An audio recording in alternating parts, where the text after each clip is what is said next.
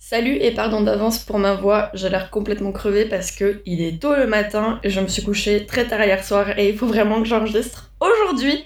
Donc voilà, sorry, mais tu sais quoi, c'est approprié parce qu'aujourd'hui on va parler des gens qui sont un petit peu décédés et c'est mon cas en ce moment même. Alors sans plus attendre, au fin fond des enfers, dans un palais luxueux, réside un couple infernal. Un roi et une reine cachés de la lumière du jour, qui gouvernent un peuple d'âmes, d'esprits fanés, de gens qui ne sont plus que l'ombre d'eux-mêmes.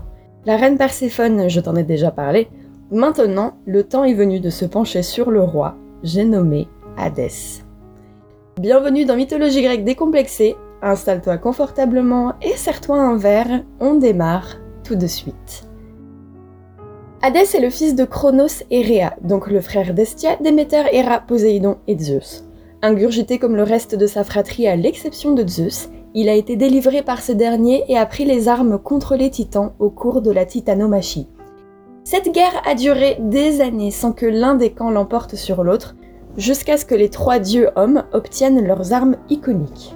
Entre autres, à Zeus le foudre, à Poséidon le trident et à Hadès la cunée, couvre-chef pas particulièrement esthétique, mais qui a la particularité de rendre invisible son porteur. Lorsque les dieux remportent enfin la titanomachie, Zeus et ses deux frères se partagent le contrôle de l'univers. Alors que son frère cadet et Benjamin obtiennent respectivement océan et ciel, Hadès se retrouve par défaut avec le monde souterrain, qui ne l'enchante pas au début, mais lorsqu'il comprend que c'est dans le monde souterrain que se trouvent les richesses du monde, il relativise. Après, étant donné qu'il n'y a pas de magasin ni de banque sous terre, ça sert clairement à R, mais bon, on se console comme on peut. D'ailleurs, le nom romain de Hadès est Pluton, en rapport justement avec la thune Et c'est pour ça qu'on lui attribue la famosa corne d'abondance. Bon, du coup, j'ai parlé de la titanomachie, et cette fois, tu ne m'entendras pas parler de la gigantomachie ni de Typhon, parce que, bah, il a rien fait. Hadès, euh, non.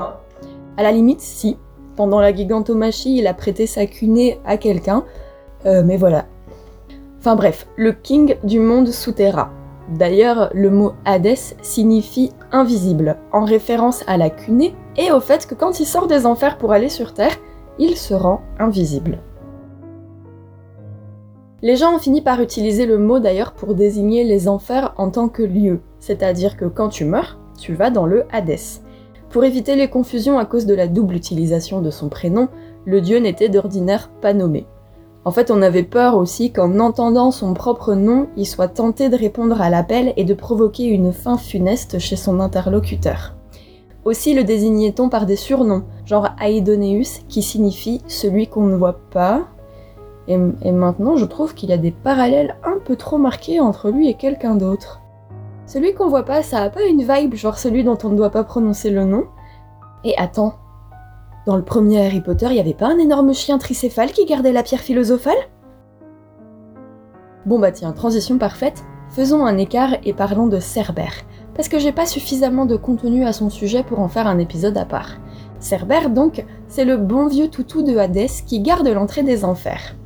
Il terrorise les gens et les empêche de traverser la frontière entre le monde des vivants et le monde des morts. Concrètement, il empêche les morts de quitter le royaume des morts, logique. Il empêche les vivants d'entrer dans le royaume des morts, logique. Il empêche les vivants de sortir du royaume des morts, moins, moins logique. En réalité, si, c'est logique. Il empêche les vivants de passer, mais peu importe dans quel sens. Parce que euh, il se nourrit de viande humaine. Les humains, c'est du pâté sur pied pour lui, donc les quelques personnages grecs qui sont allés aux enfers en chair et en eau ont dû détourner son attention par de petits subterfuges. Sinon, il ressemble à quoi Cerbère? Parce que je pense que la grande majorité de ceux qui m'écoutent se le représentent comme un gros chien à trois têtes. en vrai, ça faisait longtemps que je l'avais pas dit. Les versions divergent Alors Cerbère, c'est quoi exactement? Déjà, le point commun partout, c'est que c'est un chien. Bon, alors un chien, dans l'entièreté du royaume animal, c'est pas ce qu'on a de plus terrifiant. De ce fait, les auteurs grecs ont upgradé les caractéristiques du toutou. Là où ils se sont mis d'accord, c'est qu'il a quatre pattes, une colonne vertébrale, une queue et plusieurs têtes. Bon, parfois il a des serpents le long de la colonne vertébrale, parfois sa queue est celle d'un dragon, il y a des représentations où sa queue c'est un dragon, et parfois des têtes il en a 30 ou 50 ou 100, avec des dents normales ou noires, de la bave normale ou venimeuse, bref, le meilleur ami de l'homme version bienvenue aux enfers.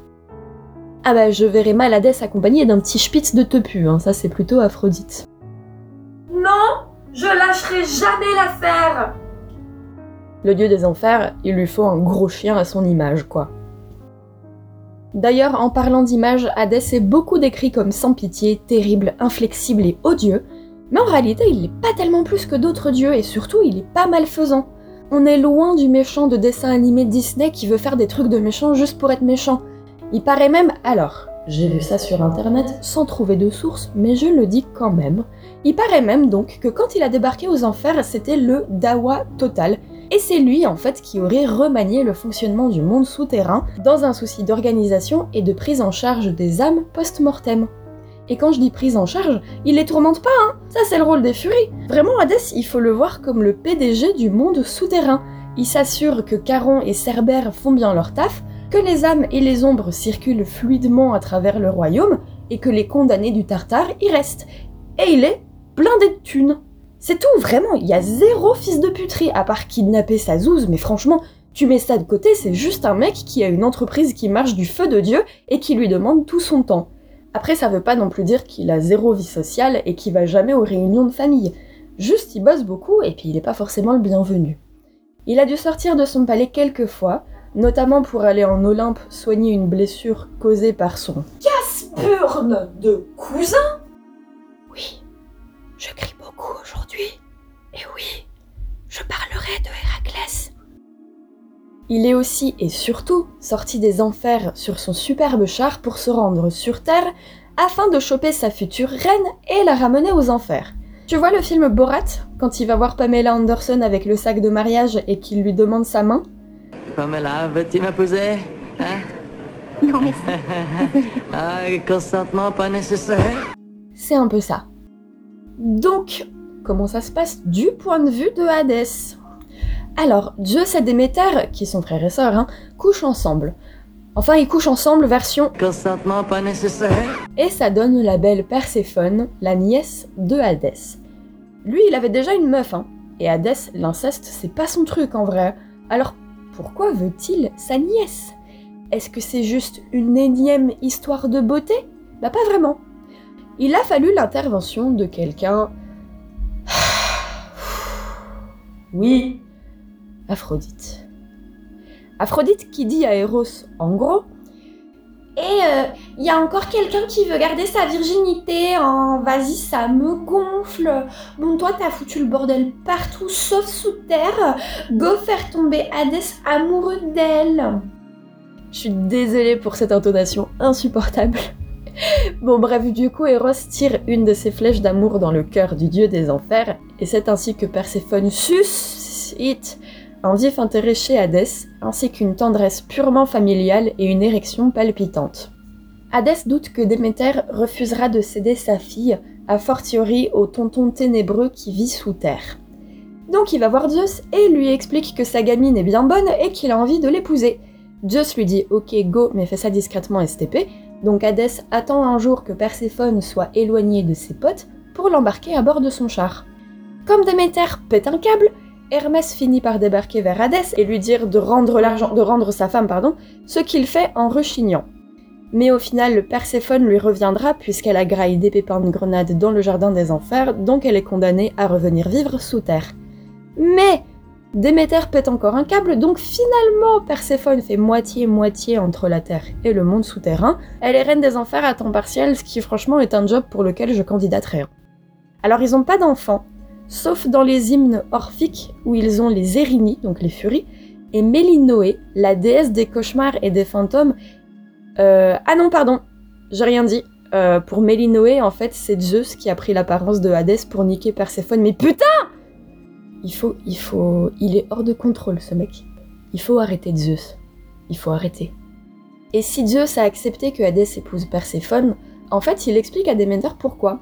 Et je cite il faut donner aux choses leur véritable nom, l'action de Pluton, donc le nom de Hadès chez les Romains, est non pas un outrage, mais un excès d'amour. Si vous consentez à son hymen, un gendre tel que lui ne saurait nous faire rougir. sans parler de ses autres avantages. N'est-ce pas assez pour lui d'être frère de Jupiter? C'est le nom de Zeus chez les Romains. En plus, il est blindé de moulaga. Bon ça il le dit pas, mais c'est un sous-entendu. Donc voilà, au final, la seule fils de puterie de Hadès, c'est en fait un énième coup de pute de Aphrodite. Franchement, on a vu pire chez des dieux connus pour être sage et juste. Vraiment, Hadès, c'est une crème. C'est une crème. D'ailleurs, Perséphone, c'est loin d'être une petite femme fragile, hein, et elle établit bien son statut de reine. Hésiode la décrit d'ailleurs comme Perséphone l'infernale. Quand Hadès a le malheur d'avoir des amantes, c'est pas pour longtemps. Tout petit flashback, je t'ai dit qu'avant de tomber sous le charme de sa femme, il faisait des parties de jambes en l'air avec quelqu'un d'autre. C'est la nymphe Mantée, qui réside aux enfers et qui vivait une jolie histoire d'amour. Jusqu'à ce qu'elle se fasse jeter et remplacer, cela dit. Depuis, elle crie sous tous les toits que Hadès retrouvera sa place dans ses bras, ce qui n'adviendra jamais, car Perséphone ne l'entend pas de cette oreille. Puis Hadès a kidnappé une autre femme, pas le temps de draguer, nommée Leucée, qui finit transformée en peuplier blanc soit par Perséphone pour qu'elle ne soit pas sa concurrente, soit par Hadès lui-même pour éviter que la reine infernale ne fasse de mal à la menthe. Et lui aussi a éliminé quelqu'un qui souhaitait s'emparer de sa femme, ça va dans les deux sens. Hein. Quand Pyritos descend aux enfers pour demander à Hadès de le laisser prendre Perséphone pour femme, celui-ci répond par un sourire aimable et il lui dit Installe-toi confortablement et serre-toi un verre, je raconte ça à Perséphone tout de suite. Et le sourire de Hadès est sincère, parce que la chaise qu'il indique à Pyritos, c'est une chaise de l'oubli, qui provoque une perte de mémoire totale chez quiconque s'y retrouve assis et bloqué. Et il laissera Pyritos moisir le cul vissé sur cette chaise indéfiniment. Voilà, les deux seuls trucs qu'on pourrait éventuellement reprocher à Hadès, et comme dit, j'ai vu bien pire de la part d'autres dieux. Hein. Surtout qu'à côté de ça, Hadès, il a aidé du monde, hein, l'air de rien. Par exemple, il a certes pas combattu dans la gigantomachie, mais il y a participé indirectement en prêtant à Hermès sa cunée, afin que celui-ci, petit fourbe qu'il est, puisse faire un stealth kill, j'ai une très belle prononciation anglaise, en arrivant derrière Hippolytos et le tuer sans être vu. Enfin, le tuer, le blesser. Hadès n'a pas combattu dans la guerre de Troie, mais il y a aussi participé, là encore indirectement, en prêtant de nouveau sa cunée. Alors cette fois, c'est Athéna qui la lui emprunte, apparemment pour qu'elle arrive de façon sneaky derrière Arès pour lui casser la gueule, mais je sais pas trop, j'ai vu ça sur internet perso, donc à prendre avec des pincettes. On peut voir des représentations d'Athéna avec la cunée sur la tête, mais j'ai lu l'Iliade pour la, je sais pas, 25e fois, et j'ai pas vu d'info qui va dans ce sens, donc je place ça là, mais bon, tu prends ça avec du recul. Ce qui est sûr, c'est que Hadès prête sa cunée, oui encore, c'est un mec généreux, percer pour qu'il puisse débarquer et quitter l'antre des Gorgones incognito après avoir tué Méduse. Et comment parler des bonnes actions du roi des enfers sans mentionner la façon dont son cœur a été sensible à la détresse d'Orphée, le grand musicien endeuillé. Quand celui-ci descend jusqu'au palais souterrain porté par un amour immensément chagriné, ses lamentations musicales résonnent contre les murs jusqu'aux oreilles du couple infernal. Hadès, pour qui l'amour passionné n'est pas une chose inconnue, accorde à Orphée de repartir avec Eurydice chez les vivants. Seulement, c'est une faveur qu'il lui accorde.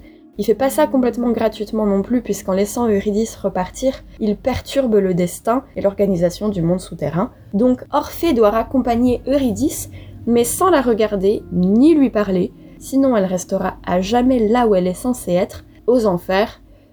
Euh, Bon, c'est pas trop un spoiler si je vous dis qu'au final, euh, il n'arrive pas à se tenir à cette promesse et puis elle reste aux enfers à tout jamais.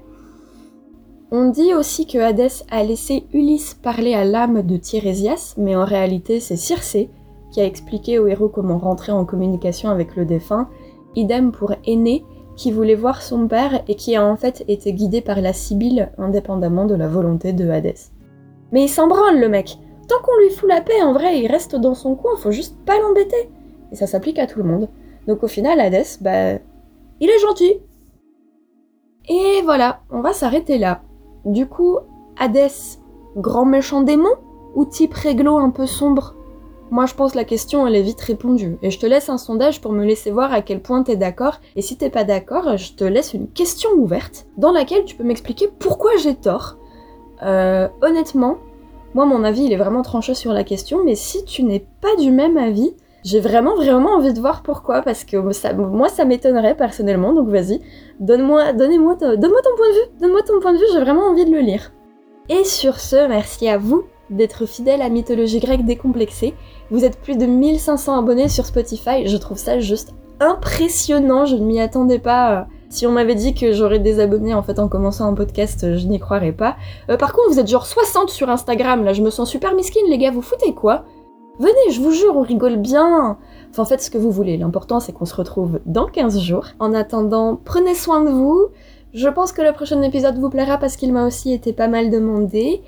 Et puis, euh... et puis voilà. Abonne-toi à Mythologie grecque décomplexée si ça t'a plu. Et on se revoit à la moitié du mois de juin.